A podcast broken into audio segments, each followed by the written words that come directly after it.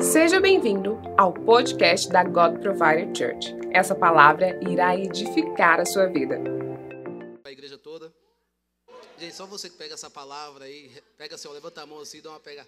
Aí, é, eu creio que próxima semana a gente vai com mais gente para os Estados Unidos.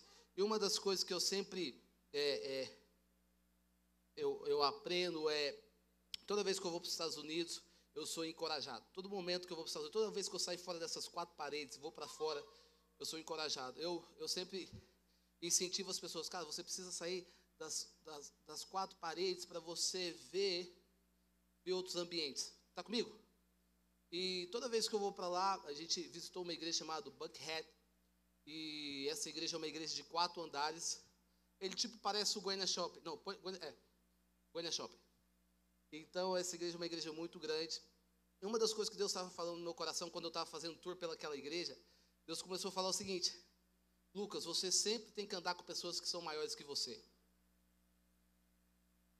Porque pessoas que são maiores que você, ele te estica. Está comigo?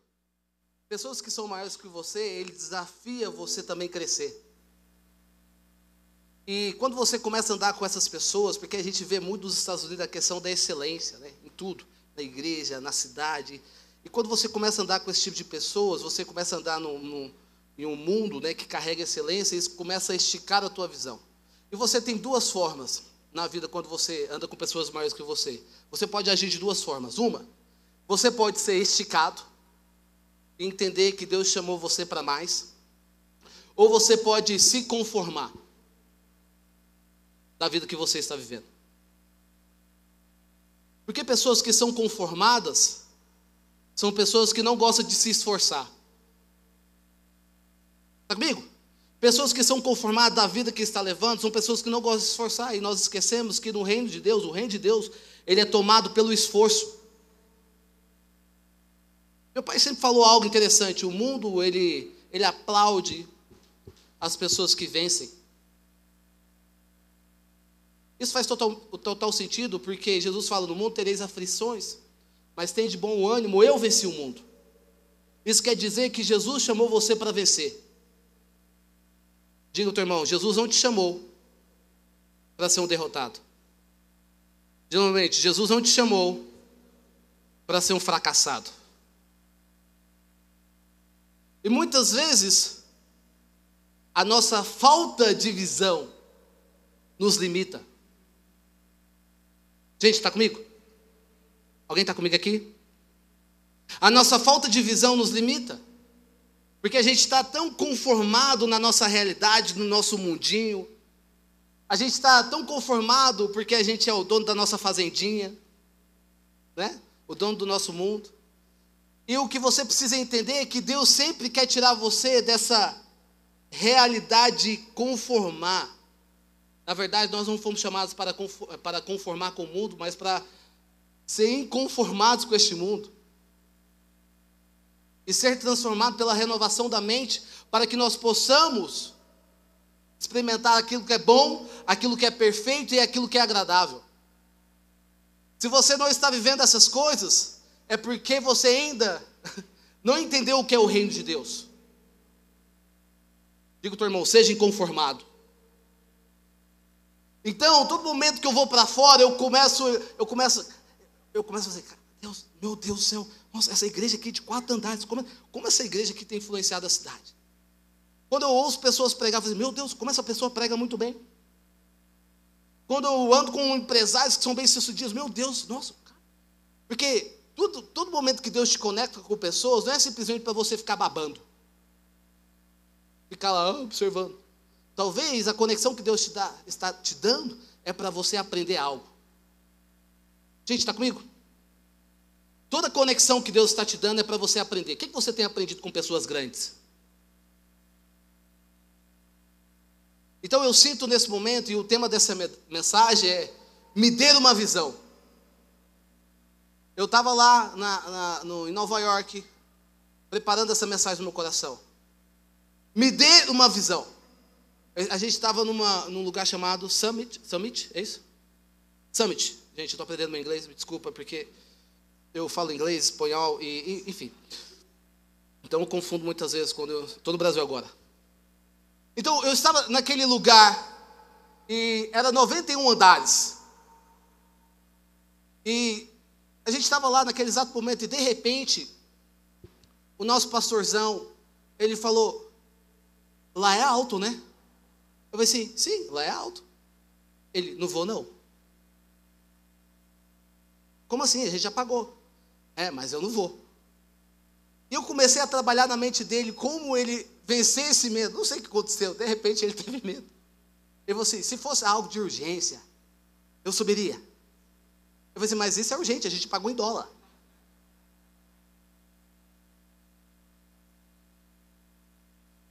Você precisa subir, porque está em dólar, calcula. É, mas não vai valer. eu comecei a trabalhar na mente dele. Você, você vai conseguir. Aí você, mas como é que funciona o elevador? A gente vê assim? Eu falei, não sei, mas olha para frente. Tem certas coisas na tua, na tua vida que você não tem que olhar para o lado e nem para o outro lado, ou para trás. Tem certas coisas na tua vida que você tem que olhar para frente. Ele falou assim: tudo bem, eu vou.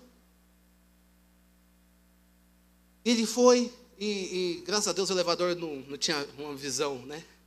360. Ele foi, e quando a gente chegou lá, ele olhou para mim e falou assim: God is good. É muito legal ele falando inglês. God is good, God provider. Ele, obrigado, meu filho, porque você me encorajou para estar aqui, essa visão tão linda. Sabe? Tudo que nós precisamos para voltar a sonhar é ter uma visão. Está comigo?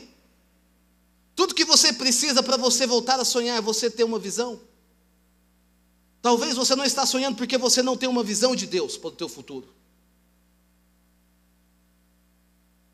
Porque a vista é função dos, é função dos olhos, mas a visão é função do coração.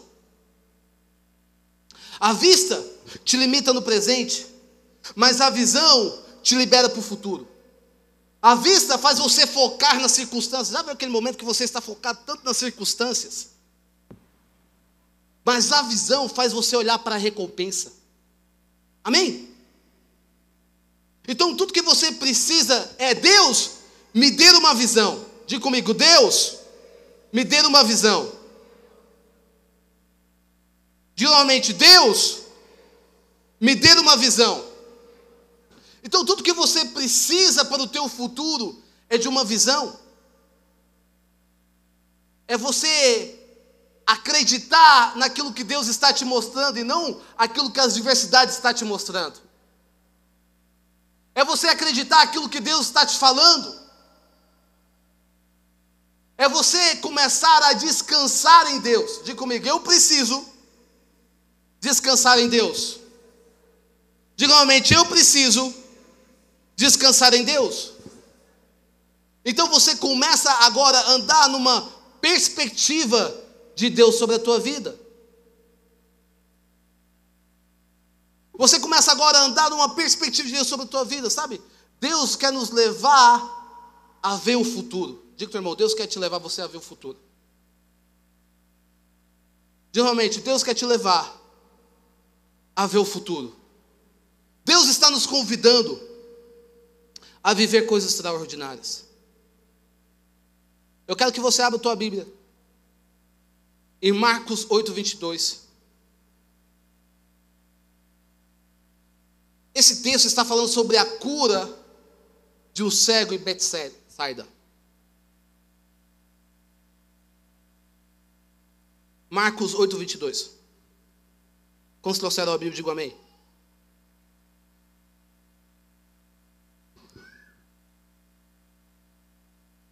Quantos acharam? Digo amém? Olha, eles foram para Betsaida. E algumas pessoas trouxeram um cego a Jesus, suplicando-lhe que tocasse nele. E ele tomou o cego pela mão e o levou para fora do povoado.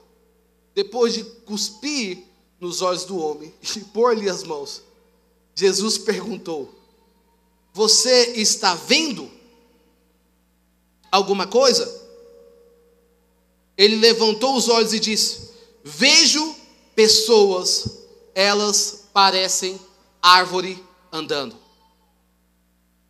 É interessante, nós, eu quero que você pare nessa parte desse texto. Esse homem estava com a visão embaçada. Quais são as áreas da sua vida que você não consegue enxergar porque a sua visão está embaçada? Porque antes de Deus te levar para uma estação, para uma nova estação, Ele vai trazer uma visão clara na área da sua vida que precisa ser trabalhado. Muitas vezes a nossa visão está embaçada porque estamos olhando de uma ótica diferente. Está comigo? Agora, o que pode deixar a tua visão embaçada? É quando você olha de uma ótica da preocupação. Gente, eu pedi para o meu time organizar aqui um óculos. Vocês estão vendo? Está conseguindo enxergar? Está dando certo? Amém. Então você não enxergou, preocupação. Amém por isso. é isso? É. Muitas vezes nós estamos olhando de uma ótica da preocupação. Fiquei bonito. Amém. Glória a Deus, minha esposa me ama. Opa, estou bem. Mas, enfim, muitas vezes nós estamos olhando de uma ótica da preocupação. Você sabe pessoas que vivem preocupadas? Deixa eu tirar isso aqui. Não, vou deixar. Já viu pessoas que vivem preocupadas? Em todo momento ele está preocupado, sim ou não? Deus está fazendo, ele está preocupado. Deus está calado, ele está preocupado. Em todo momento as pessoas estão preocupadas. E muitas vezes isso embaça a sua visão. Porque você está olhando de uma ótica de uma preocupação. Muitas pessoas não conseguem enxergar, porque sempre está preocupado, eles estão na igreja, mas já está preocupado com a próxima semana. Eles estão na igreja, eles não conseguem usufruir daquilo que Deus está liberando no culto. Então, em todo momento, ele está conectado na internet, em todo momento, ele já está mandando mensagem: olha, próxima semana, como é que vai ser? Ele está, em todo momento, está preocupado, porque nós estamos olhando da ótica de preocupação. Faz sentido isso aqui para alguém? Quando você está preocupado em todo momento, você não consegue descansar, você não consegue ver, você não consegue celebrar os milagres que Deus está fazendo sobre a tua vida. Quantos milagres Deus já fez na tua vida? Diversos. Mas sempre nós estamos olhando de uma ótica da preocupação. E o que, é que nós precisamos entender? Nós precisamos aprender a olhar da ótica através da palavra. Salmo 37, 5. Entregue os seus caminhos ao Senhor, confia nele e ele agirá. Salmo 55, 22. Entregue suas preocupações ao Senhor e ele o susterá. Jamais permitirá que o justo venha cair, sustentará. Isaías 40, 31. Mas aquele que espera no Senhor renova suas forças, voam alto como águias, corre e não fica exalta, exausto, andam e não se cansam. Então você começa agora a olhar de uma ótica da palavra. Qual é a outra ótica que embaça muitas vezes as nossas vidas? Vê se você se identifica com isso. Consegue enxergar? Diga comigo, medo. Esse aqui vai ficar legal porque é o meu óculos. Agora eu fiquei bonito. Ótica do medo. Deixa eu falar para você. Não permita que o medo seja a bússola da sua vida. Muitas pessoas não conseguem romper porque estão com medo. Muitas pessoas não conseguem vencer na vida porque estão com medo. O medo muitas vezes paralisa as pessoas. Está comigo? Quantas vezes o medo tem te paralisado? Tem pessoas que têm medo de, de construir família. Eu não vou casar porque eu ouvi da minha amiga. Entendeu? Que homem não está valendo nada. Eu não vou casar porque eu ouvi do meu amigo que mulher hoje está difícil. Quantas pessoas não constroem família porque tem medo? Quantas pessoas não têm filhos? Fazem, cara, eu não vou ter filhos hoje porque o mundo como está. Muitas vezes o medo tem paralisado os seus sonhos. Muitas vezes o medo tem paralisado os seus planos. E algo que você precisa entender é que Deus, em Deus, quando você está em Deus, não tem medo. Porque a palavra fala em 1 João 4,18: não existe, o amor não existe medo, não existe perfeito amor, lança fora o medo. Então o medo não faz parte de Deus. Então, se você tem Deus, você é forte e corajoso. Diga o teu irmão nessa noite: você é forte, você é corajoso. Diga seu irmão: você tem autoridade. Você começa agora a abraçar essa palavra de Deus. O medo, muitas vezes, as pessoas têm medo de novos desafios. Deixa eu falar para você: ei, você só tem uma vida. Você não entendeu? Ei, você só tem uma vida. Ou você pode viver os planos que Deus tem para a sua vida agora, ou você não pode ver nunca mais. Não permita que o medo te domine. Gente, quantos recebem isso? Não permita que o medo te domine. Muitas vezes você tem que abraçar certos desafios da sua vida. E começar a falar assim: eu tenho o Espírito Santo. Isaías 41, 10 fala: Por isso não tema, pois estou com você. Não tenha medo, pois sou o seu Deus. Diga comigo: Eu tenho um Deus que está no controle de tudo. Eu o fortalecerei e o ajudarei. Eu segurarei com a minha mão direita vitoriosa. Salmo 56, 3 fala: Mas eu, quando estiver com medo, confiarei em ti. Fala para você, confia no Senhor. Não permita que o medo seja a bússola da sua vida. Outra ótica. Nós olhamos de outra ótica, essa aqui é legal. Não é meu não. Está dando para ler? Quantos aqui se identifica com isso? Impaciência. Uau. Agora estou me sentindo. Quantos aqui são impacientes?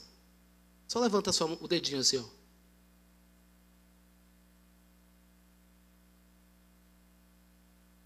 Quantos aqui não conseguem abrir, abraçar o processo?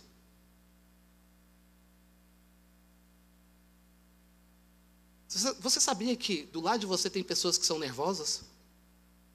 Sim? É legal a igreja, né? Porque a igreja todo mundo está sorrindo para o outro, né? A paz do Senhor. Deus te abençoe. Posso orar por você? Posso ter, compartilhar um testemunho? Experimenta. Viajar uns três dias. É bom você estar com seus pais. Eu viajei com os meus pais. Mas cada um quer fazer alguma coisa. Algo, é? Um quer ir para o parque, outro quer comprar roupa. Outro quer dormir, esse sou eu. E tudo que você precisa ter na viagem é paciência. Sim ou não? Quantos aqui precisam de paciência? Não tem paciência, não sabe esperar. Não sabe esperar o tempo, não sabe abraçar o processo. Pessoas que são impacientes não conseguem abraçar o processo. Quantas vezes nós tomamos decisões erradas? Porque não temos paciência. Quantas vezes nós tomamos decisões precipitadas porque nós não temos paciência? Sim ou não?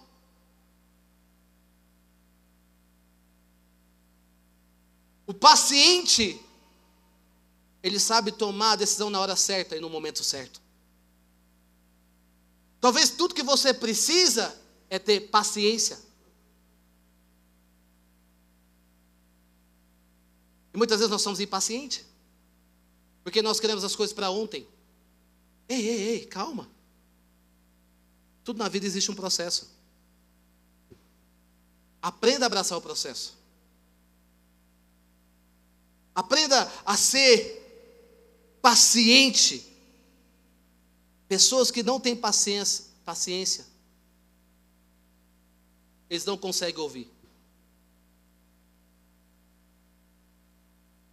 Sabia que muitas coisas você fez por falta de sabedoria? Porque você não ouviu pessoas que têm mais experiência? Faz sentido? É interessante. Muitas vezes as pessoas pedem conselho, mas já sabem dar resposta. Muitas vezes as pessoas pedem conselho, mas eles acabam tomando a decisão que ele mesmo queria tomar. Um dia eu ouvi uma pessoa desabafando, ele desabafou toda a vida, e quando eu fui falar, ele falou assim: obrigado por me ouvir, tchau, Deus abençoe.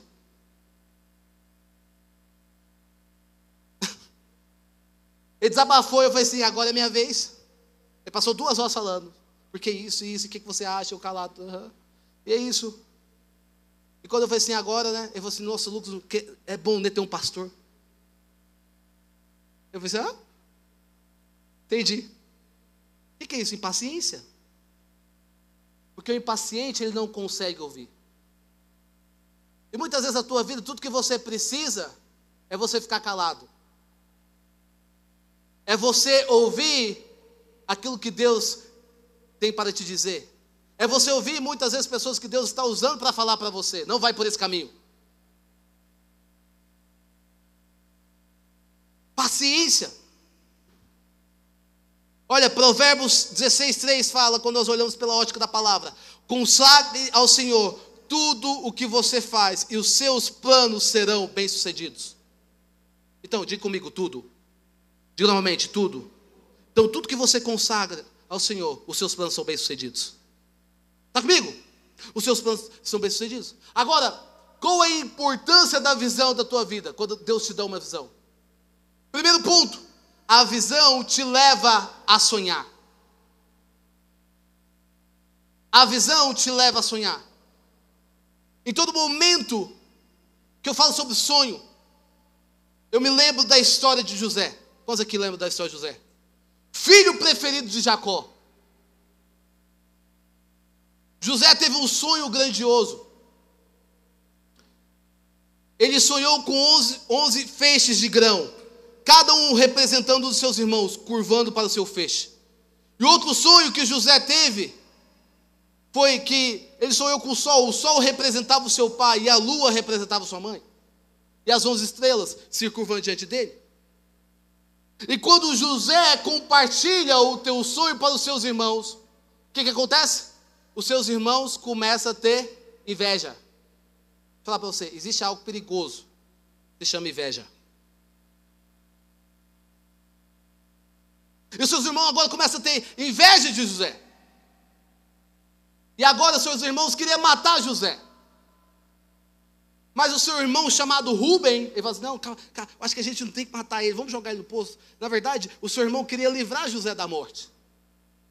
E o interessante é que quando o seu irmão Rubem volta para buscar José, porque os seus irmãos jogam no poço, quando os seus irmãos voltam para pegar ele, José já havia sido vendido como escravo. Lembra dessa história?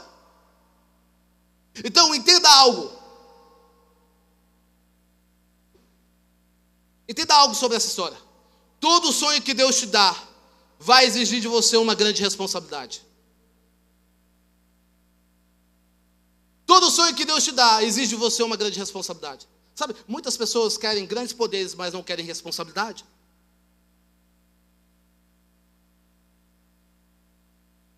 Muitas pessoas querem viver grandes planos que Deus tem para a vida deles, mas não querem responsabilidade. Mas algo que você precisa entender dessa história é: todo sonho que Deus te dá exige de você uma responsabilidade. Você precisa ser responsável. Segundo ponto que eu aprendo dessa história é: José precisou ser perseverante e constante na direção que Deus estava lhe dando. Terceiro ponto: José em nenhum momento estava questionando a Deus porque estava passando. Por isso, então você consegue entender? José estava sendo perseguido pela sua família. José estava sendo perseguido pelos seus irmãos. Sabe, existem pessoas que já sofrem uma perseguição, já querem desistir no meio do caminho. Existem pessoas que são exortados e já querem desistir do meio do caminho. José estava sofrendo uma perseguição, e mesmo assim ele não questionou a Deus. Você vai ver nenhum momento José questionando Deus, falando assim, Deus, por que o Senhor me deu esse sonho? Porque algo que você precisa entender, tudo que Deus te dá, Ele sabe que você tem capacidade de fazer. Diga seu irmão, se Deus te deu, você tem capacidade. Se Deus dá algo para você, isso significa que você tem capacidade. Então Deus deu um grande sonho para José, porque ele tinha capacidade. E o mais interessante dessa história é que José não questiona Deus. Na verdade, José, ele começa a viver o sonho que Deus tinha para a vida dele. Ele estava entendendo o processo. Porque o segundo ponto que a visão te leva é a construir. O sonho também te leva a construir. Então nós vemos aqui José, ele chega como escravo, diga comigo, como escravo. Gente, olha que interessante. Estava meditando hoje à tarde. José sai de filho predileto para ser um escravo. Está comigo? Porque muitas pessoas falam, ah, ele só só está nessa, nessa posição porque ele é o filho predileto. Ah, ele só está construindo isso porque ele tem toda a oportunidade do mundo. Nem toda pessoa que tem oportunidade, toda a oportunidade do mundo faz algo. Tem pessoa que está tudo contra ele, mas ele utiliza como um vento, uma energia, um combustível para continuar construindo. Você sabia que eu não falo muito inglês? Acho que já deu para entender. Mas eu me conecto mais com pessoas que pessoas que falam inglês. Tem pessoas que falam inglês, dominam, mas não conversam com ninguém.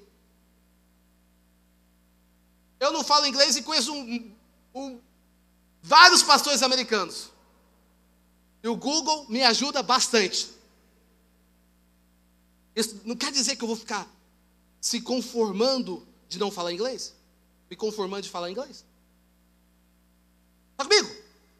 Então, nós vemos aqui que José sai de um escravo, sai de um filho predileto para se tornar escravo. Por quê? para mostrar para você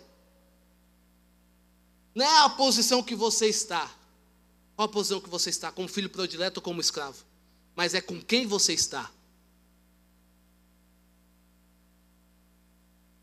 Porque se Deus está com você, você pode todas as coisas. Gente, está entendendo a palavra? Não, só quem está entendendo, dá um glória a Deus aí, que eu estou. Eu vim de uma igreja de negro, então dá um glória a Deus aí. Amém. Não é a posição que você está. Porque talvez você está em posições privilegiadas, mas você não está com Deus. Talvez você esteja em posições também que não são privilegiadas, mas você também não está com Deus. Se Deus está com você, você pode todas as coisas. E nós vemos aqui que José nos mostra e mostra para os seus irmãos, mesmo sendo escravo, ele estava construindo algo. Porque tudo aquilo que você serve, você tem autoridade. José estava servindo o Egito. Você quer ter autoridade sobre algo? Você precisa servir. Sim ou não? Você quer ter autoridade sobre a vida das pessoas, quer ter influência sobre a vida das pessoas? Você precisa servir. Está comigo? Você quer influenciar a cidade? Você quer construir algo relevante sobre a cidade? Você precisa servir. Você quer se tornar uma pessoa relevante? Você quer ver realmente alcançar vidas sendo transformadas? Você precisa servir. Por isso que Deus em todo momento está falando que o maior é aquele que o maior é aquele que não é aquele que fica mandando. Faça isso. O maior é aquele que serve. Esse é o líder. O líder é aquele que em todo momento está servindo. Por isso que nós aqui na igreja nós temos uma cultura de servir. Está comigo? Muitas vezes as pessoas querem falar algo para as outras pessoas sem nunca ter servido elas. Sem nunca ter tomado um café. Nem pagou um café. Digo, teu irmão, você precisa pagar um café para mim. Aliás, vamos melhorar isso aí. Você precisa pagar o japa. Amém.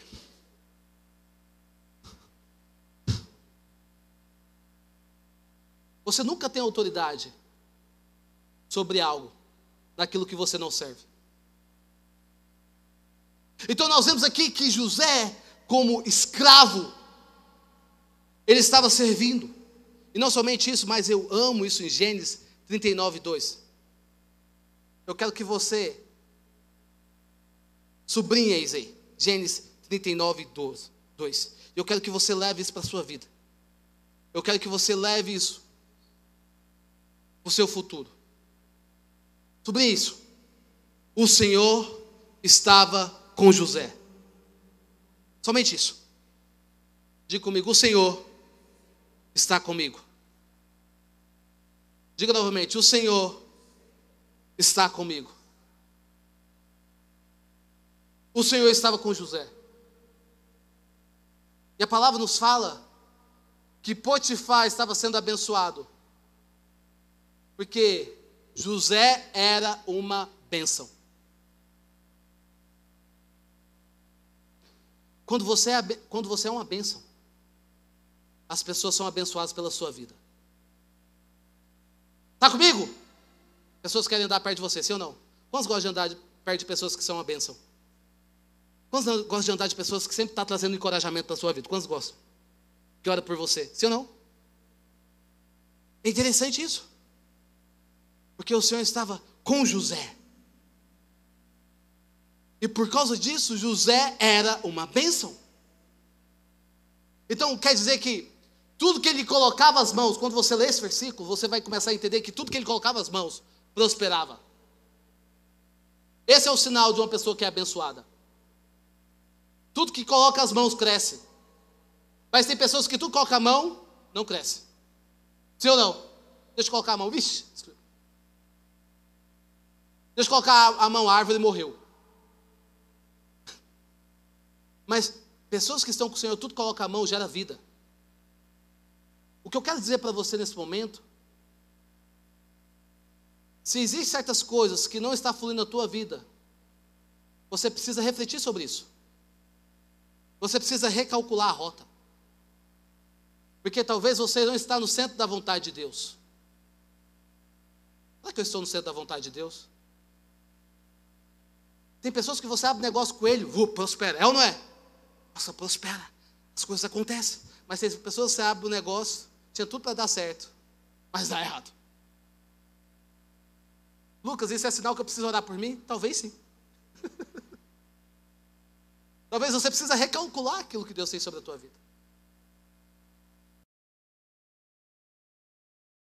Tem um coração de abençoador.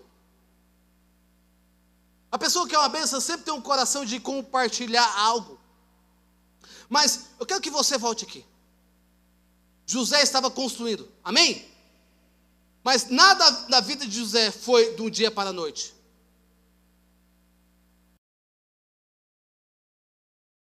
Escravo com 17 anos, 13 anos. Fala para você, o processo é muito importante na tua vida. Está comigo? Deixa eu contar algo para você. Nada,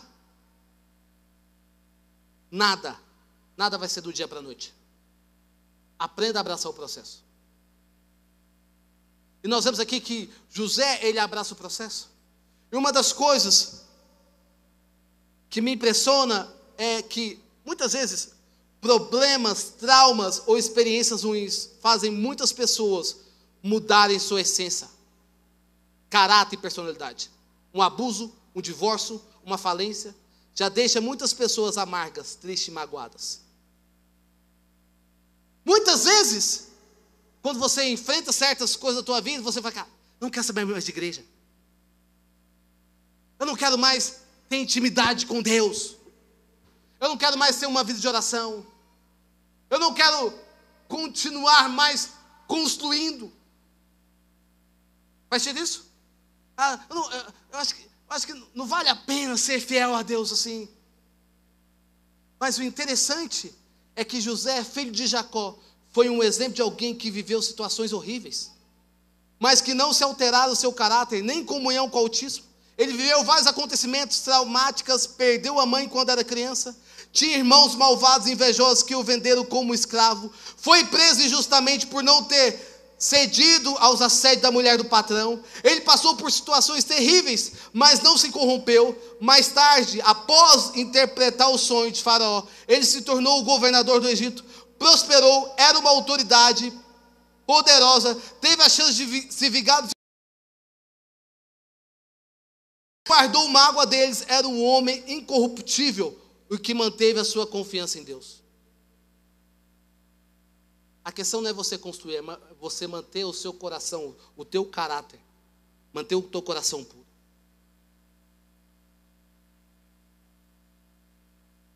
Eu quero te encorajar nesse momento é que existem pessoas que têm sonhos, mas não estão fazendo nada por esses sonhos.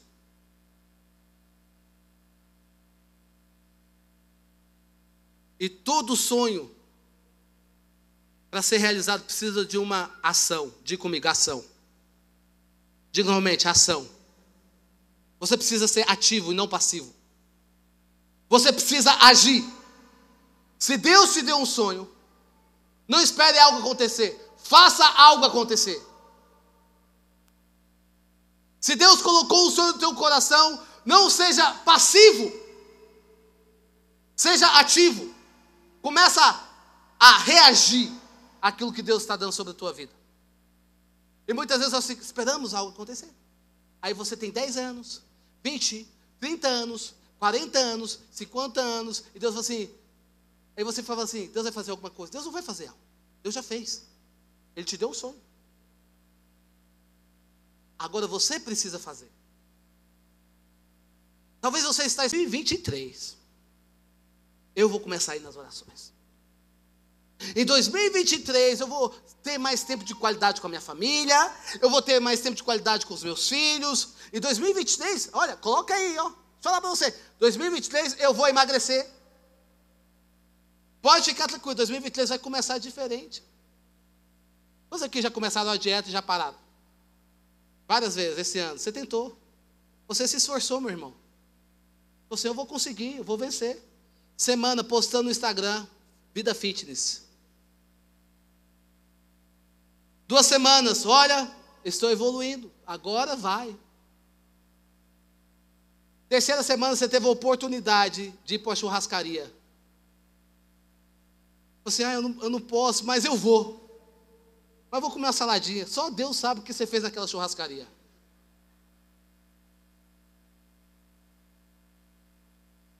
Na quarta semana você estava bebendo água. Agora você está tomando kisuke. Está tá manchando o teu pulmão, meu irmão. Aí você melhorou. Falou assim, cara, vamos tomar um, uma Coca Diet. Já viu? Assim? Você mesmo está se enganando.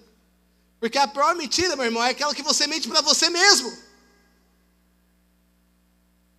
Enfim, você parou de postar no Instagram. Isso é um péssimo sinal. Pessoas que param de postar no Instagram é um péssimo sinal. E a sua vida, é, você sabe, né?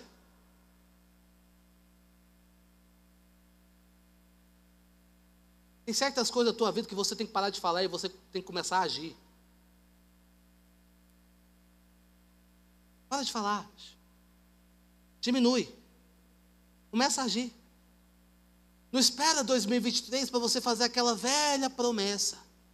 Começa agora. Porque você tem que entender tudo aquilo que você planta, você colhe. Está comigo? Tudo aquilo que, toda semente que você joga, você vai colher aqui. Você quer carregar uma vida de poder e autoridade? Quantos aqui? Só você quer carregar uma vida de poder e autoridade em Deus? Levante suas mãos. Levanta sua mão, bem alto assim. Quantos querem carregar? O que, que você tem feito por isso?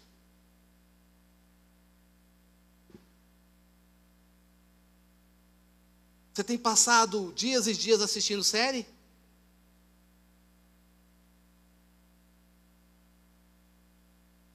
Você tem passado dias e dias assistindo sobre o que está acontecendo no Brasil? Ou você está construindo algo em Deus? Porque pessoas que têm autoridade e poder constroem algo em Deus, no secreto. Gente, é interessante quando a pessoa que carrega autoridade e poder, os céus responde. Quando pessoas não carregam poder e autoridade, vem uma nuvem negra ainda. Nem responde. Porque os céus responde aquele que carrega a verdade. Deus é um Deus de verdade. Amém? O que você está construindo em Deus? O que você está fazendo? E o terceiro ponto que a visão te leva é você abençoar. A visão te leva a abençoar. Sabe, deixa eu falar algo para você. Não se ofende com isso, não. Mas se ofender, a gente vai orar para a gente tirar essa ofensa do teu coração. Para de ser obeso espiritual. Tem pessoas que são desanimadas porque são obesos. Obesidade espiritual. Pessoas que só querem receber. Pessoas que só querem, eu quero, eu quero. Já viu? Fominha? Já viu fominha? Eu quero. É para mim. Aprenda a compartilhar. Isso é bíblico. Tem certas coisas que você precisa começar a compartilhar aquilo que Deus está fazendo sobre a tua vida. Está comigo? José, tudo aquilo que ele passou, não foi só com o objetivo de ser honrado por Deus, mas foi com o objetivo de honrar a Deus. Foi com o objetivo de abençoar. Deixa eu falar para você, através da vida de José, os seus irmãos foram abençoados. O Egito foi abençoado. Então, o que eu quero falar para você nesse momento é: você tem abençoado as pessoas? Você tem compartilhado o testemunho que Deus está fazendo sobre a tua vida? Você tem orado pelas pessoas? Você tem sido generoso? Tem pessoas que só querem receber. Ai, eu quero uma palavra profética. Ah, eu quero, meu Deus, tudo é para mim. Tem pessoas que não conseguem celebrar com a vitória dos outros. Imagina. Tem pessoas que falam assim, cara, nossa, estou tão feliz, deixa eu abençoar mais você. você Pessoas que não conseguem celebrar. Sabe, você tem que ter um coração de abençoador. Eu lembro um, um tempo que um amigo meu, um grande amigo meu, a gente, a gente tinha uma conferência nos Estados Unidos. E eu estava vivendo naquele tempo, sabe aquele momento que tudo que você coloca vira ouro? Quantos que já viram esse momento? Então eu vou profetizar sobre a tua vida. Levanta sua mão aí, Pai, eu oro esse momento. Tudo que as pessoas colocarem a mão vai virar ouro. Estou vivendo esse tempo, esse tempo de favor de Deus. Eu estava vivendo esse tempo, e eu lembro que eu liguei para o meu amigo, eu falei assim, e aí, como é que você vai? Você vai para a conferência? Ele falou assim, cara, eu não vou. Eu falei assim, mas por quê? Aconteceu alguma coisa? Não, eu não vou. Aí eu liguei, depois, três dias depois, eu falei assim, nesse dia você vai para a conferência? Ele fala, cara, não vou. Tudo bem. Aí na terceira vez que eu fui ligado, Deus falou assim, ei, ei, ei, acorda. Ele não vai porque não tem dinheiro. Está comigo? Tem gente que está perguntando, está tudo bem? Não, estou de jejum. Ah, tudo bem então, Deus abençoe seu jejum. Três meses depois, tudo bem que você? Não, estou de jejum. Ei, ei, acorda! Ele está passando uma necessidade. Tem certas coisas que você tem que acordar. E eu falei assim, tudo bem, liguei para ele e falei assim, cara, já comprei a tua passagem. Você vai para os Estados Unidos comigo? comigo. Ele falou assim, sério? Sério? Tipo, um dia antes eu comprei a passagem dele. Comprei a passagem, eu falei assim, você vai para os Estados Unidos, você não vai pagar nada. Você não vai pagar o hotel, você não vai pagar o carro, você não vai pagar nada. Você vai para os Estados Unidos comigo. É por minha conta. Você quer ir? Amém! Glória a Deus! Claro que eu quero! Você viu? Tanto que é rápido. Amém, glória a Deus. Eu, a gente foi para os Estados Unidos. Que aconteceu? Deus derramou um favor sobre a vida dele. Ele não tinha nada. E alguém foi abençoado Aliás, alguém abençoou a vida dele para dar 5 mil dólares. Ele recebeu mais 5 mil dólares para ir. E sabe o que, que eu fiz? Eu continuei cumprindo com a minha palavra, porque tem gente que fala assim: Nossa, agora que foi abençoado, não preciso pagar mais o hotel. Vamos dividir aqui? Tem pessoas que são assim. Não, continue pagando. Porque tem certas coisas da tua vida que só existe multiplicação quando você compartilha. Você quer viver sempre em milagre? Aprenda a compartilhar. Aprenda a abençoar.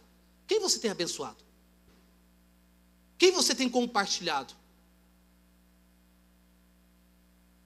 Quem você tem impulsionado? Sabe, a gente tem que sair dessa, dessa visão, dessa mentalidade de pobre. E nós precisamos entrar numa mentalidade de rei, uma mentalidade de riqueza. Porque prosperidade não tem a ver simplesmente pessoas tem tem muitas pessoas que têm muito dinheiro, mas não conseguem desfrutar. Faz sentido? Hã? Tem pessoas que não têm dinheiro, viaja pelo mundo, desfruta, sai, mas tem pessoas que não têm, não tem, ah, tem dinheiro e ó, vai morrer. Com a mão assim, eu consegui, morreu. Parabéns para você, morreu. Deixou para suas noras, os seus netos, morreu. E o que eu quero dizer para você nesse momento é: nós precisamos ter uma mentalidade de riqueza, prosperidade. O que é prosperidade? Quanto mais eu abençoo as pessoas, mais sou abençoado. Quanto mais eu construo na vida das pessoas, amém? Mais eu recebo. O que, que você tem construído na vida das pessoas? Porque através da vida de José, através da sua perseverança, do seu caráter aprovado, porque José teve um caráter aprovado. José foi persistente. Através da vida dele, ele não falou assim: toda a glória seja dada a mim. Ele não falou isso. Olha, olha o que esse versículo diz. Eu amo esse versículo. Eu quero terminar com isso. Gênesis 45, 8. Fala. Assim, não foram vocês que me mandaram para cá. Olha o que, que José estava entendendo os planos de Deus.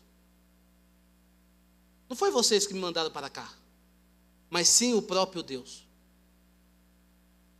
Ele me tomou ministro de Faraó e me fez administrador de todo o palácio e governador de todo o Egito. José estava reconhecendo que tudo aquilo que ele estava vivendo era por causa de Deus. Sabe, existem certas áreas da tua vida que não é o diabo que está te empurrando para lá, é Deus que está te empurrando para lá. É o Espírito Santo de Deus que está te guiando para você sair da tua zona de conforto e começar a viver uma vida de dependência a Deus. Está comigo? Tem certas coisas da tua vida que Deus está te empurrando para você viver o teu propósito. Tem certas portas da tua vida que Deus está fechando elas. Para abrir outras portas. Tem certas situações que você está vivendo na tua família, na tua casa. Tem certas circunstâncias que você está vivendo. É porque Deus está te empurrando para o propósito dele.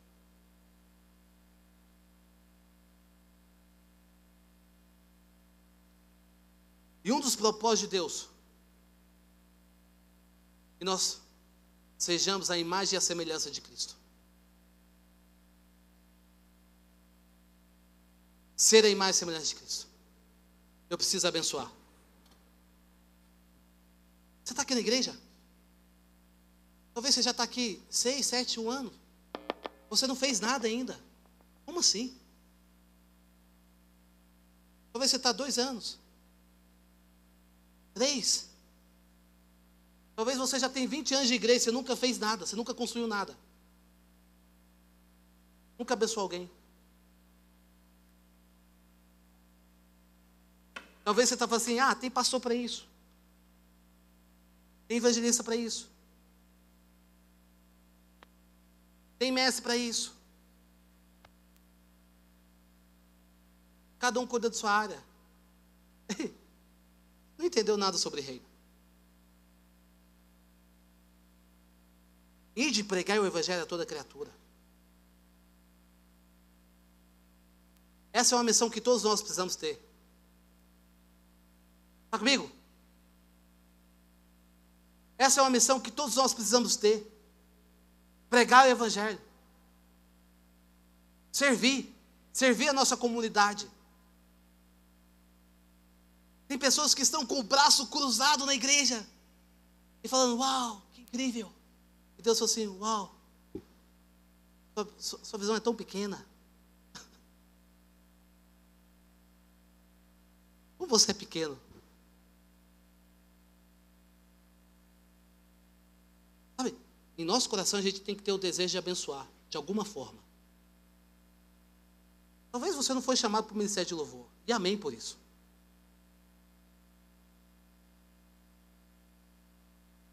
Talvez você não foi chamado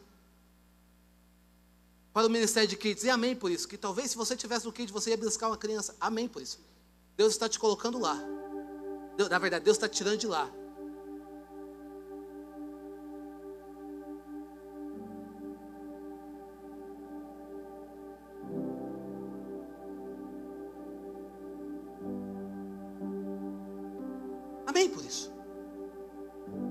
Existe algo que você precisa entender. Alguma coisa Deus quer que você faça. De alguma forma. Porque o coração disponível, ele sempre está disposto a fazer o que for preciso para que o reino de Deus continue avançando. Está comigo? Imagina. Coração disponível, eu estou disposto. O que eu preciso fazer? O que eu preciso fazer para que o reino de Deus continue avançando?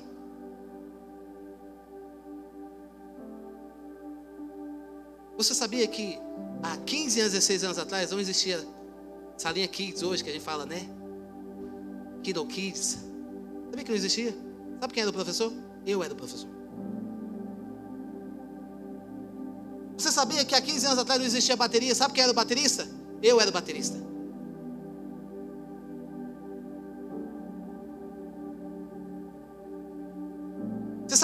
15 anos atrás não tinha pessoas terceirizadas para limpar a igreja? Sabe quem limpava a igreja? Eu.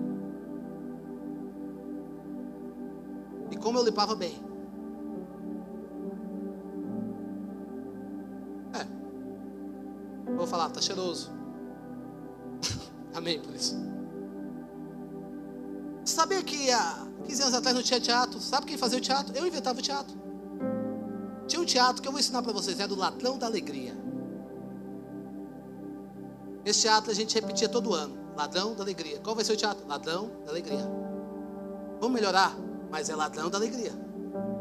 Seis anos, ladrão da alegria. Dez anos, não. Vamos colocar alguém que sabe, que entende teatro.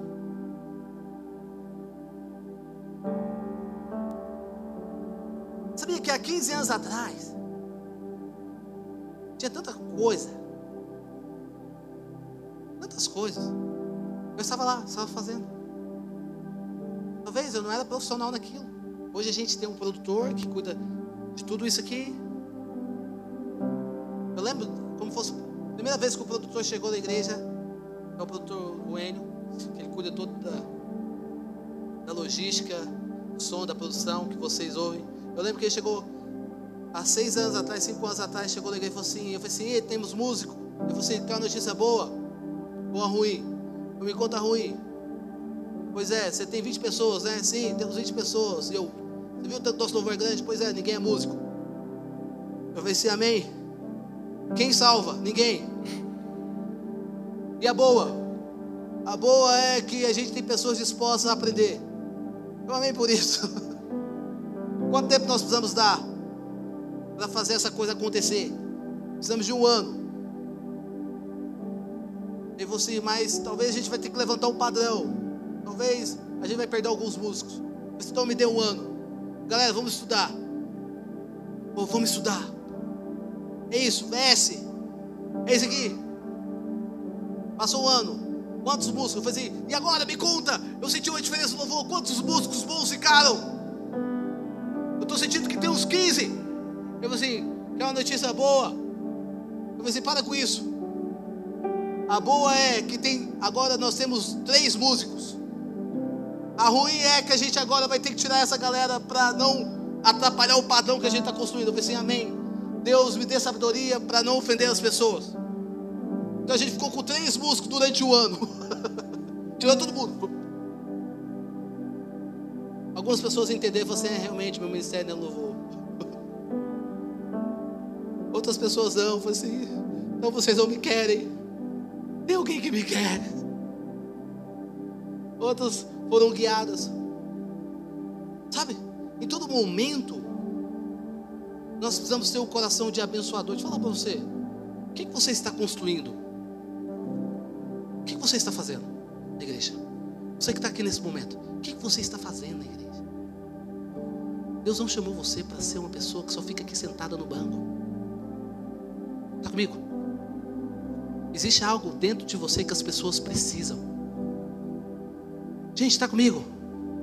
Existe algo dentro de você, existe um dom, existe uma palavra, existe um conhecimento, existe um talento, existe uma criatividade, existe algo dentro de você que pessoas vão ser abençoadas pela sua vida, pessoas vão ser transformadas pelo seu ministério. Existe algo dentro de você. Existe algo de você. Quantas pessoas já foram alcançadas através da mídia? Uau, quando eu vi aquela foto, cara, eu senti a vontade de estar naquele lugar. Quando eu vi aquele vídeo, eu senti a vontade de estar. Ah, quando eu entrei no louvor, entrei, eu vi esse louvor, uau, eu senti os céus. Existem pessoas que são abençoar a sua vida. Outros, mas eu sei o que fazer. Mas você está com o coração disponível em abençoar? Conselho? Para de ficar pulando de igreja em igreja. Tenha raízes. Tenha raízes. Está comigo? Para de ficar, sabe? Eu quero falar para algumas pessoas, para de ficar visitando igreja, igreja. Cara, mas fazer Deus. Tem pessoa que está visitando igreja já há quatro anos. Ele tem cinco anos visitando a igreja, estou visitando. Ele é o observador. Ei! Fé! Ah, mas eu estou, eu estou bastante velho. Qual é o exemplo que você está dando para o teu filho? Qual é o exemplo que você está dando para a tua geração? A igreja é uma prioridade para vocês ou está no segundo plano? O que você está fazendo? Estou com coração disposto. Estou disponível. Eu quero servir a igreja. Eu quero ser um voluntário. Deus está procurando pessoas que estão com o coração disponível. Amém? Está comigo? O desejo, do nosso, o desejo do nosso coração é que toda a igreja serve. Quantos aqui são abençoados pelas pessoas que estão servindo essa igreja? Levando sua mão. Mas o desejo dessa igreja é que todos tenham um coração de servo. Porque aquele que está construindo não tem tempo para ficar conversando fiado. Tem pessoas que estão tá conversando muito fiado porque está construindo. Tem pessoas que ficam, já viu? Aquelas pessoas que todo momento está apontando erro. Ah, eu acho que deveria fazer isso. Ah, eu acho que deveria fazer aquilo. Eu acho que não está legal isso. Essa pessoa provavelmente não está construindo nada. Tem pessoas que só ficam observando. Deus não chamou você para assistir. Deus chamou você para você fazer parte. Porque a visão te leva a sonhar construir e abençoar. De que forma você pode abençoar a igreja? O que vocês precisam? Deus está te colocando em certas posições. Eu posso abençoar financeiramente. Eu posso abençoar com o meu tempo. Eu posso abençoar com o meu talento. Deus está procurando pessoas que têm um desejo de o reino avançar. Eles querem ver o reino avançar. Precisamos nessa noite é de uma visão para o futuro. Pessoas que têm visão. Pessoas que olham para a igreja e falam assim: Cara, essa igreja está pequena, a gente precisa expandir. Está comigo? Essa igreja pode ser melhor.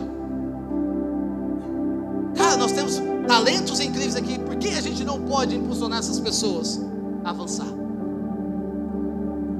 Nós temos pessoas aqui têm talentos, mas precisam de oportunidade. Por que nós não podemos dar oportunidade para as pessoas crescerem? Sabe quando nós estávamos naquela igreja de quatro andares? Meu pai falou algo. Ele falou assim: Lucas, nossa, que ousadia, que autoridade. Mas infelizmente, o povo brasileiro não tem essa visão. Realmente, ele estava certo. A visão é bem pequena. Mas o que eu quero dizer para você nesse momento é que Deus quer ampliar a tua visão. Por que nós não somos a igreja da cidade? Por que não somos a igreja que vai mudar o destino de muitas pessoas? Por que não sermos a igreja que vai influenciar no meio da política, no meio da mídia, esfera da família, da religião, da economia? Por que não pensarmos grandes?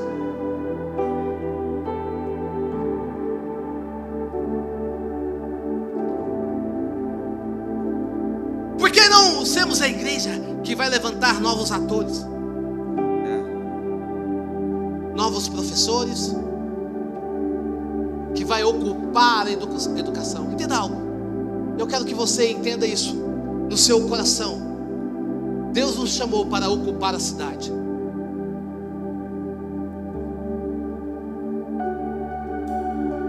A sua confiança não pode estar. Entenda algo. Muitas vezes nós estamos com uma confiança.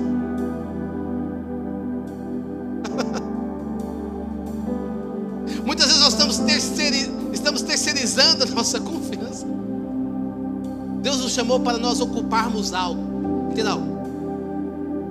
Porque se você não ocupa, está comigo? Se você não ocupa, se uma pessoa justa não ocupa a esfera da sociedade, uma pessoa ímpia vai ocupar. Está na hora de nós pararmos de assistir e começar a fazer.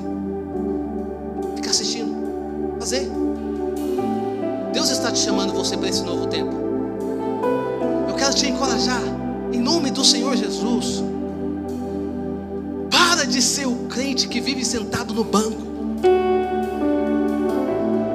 Para de ser o crente que vive só observando. Participe, faça parte, celebra. Ora por alguém. Não fica aqui. gente, ora por alguém. Aí o povo fica lá. Para de receber. Começa a levantar do seu lugar. Fala assim, cara, eu preciso abençoar. Eu preciso orar por alguém.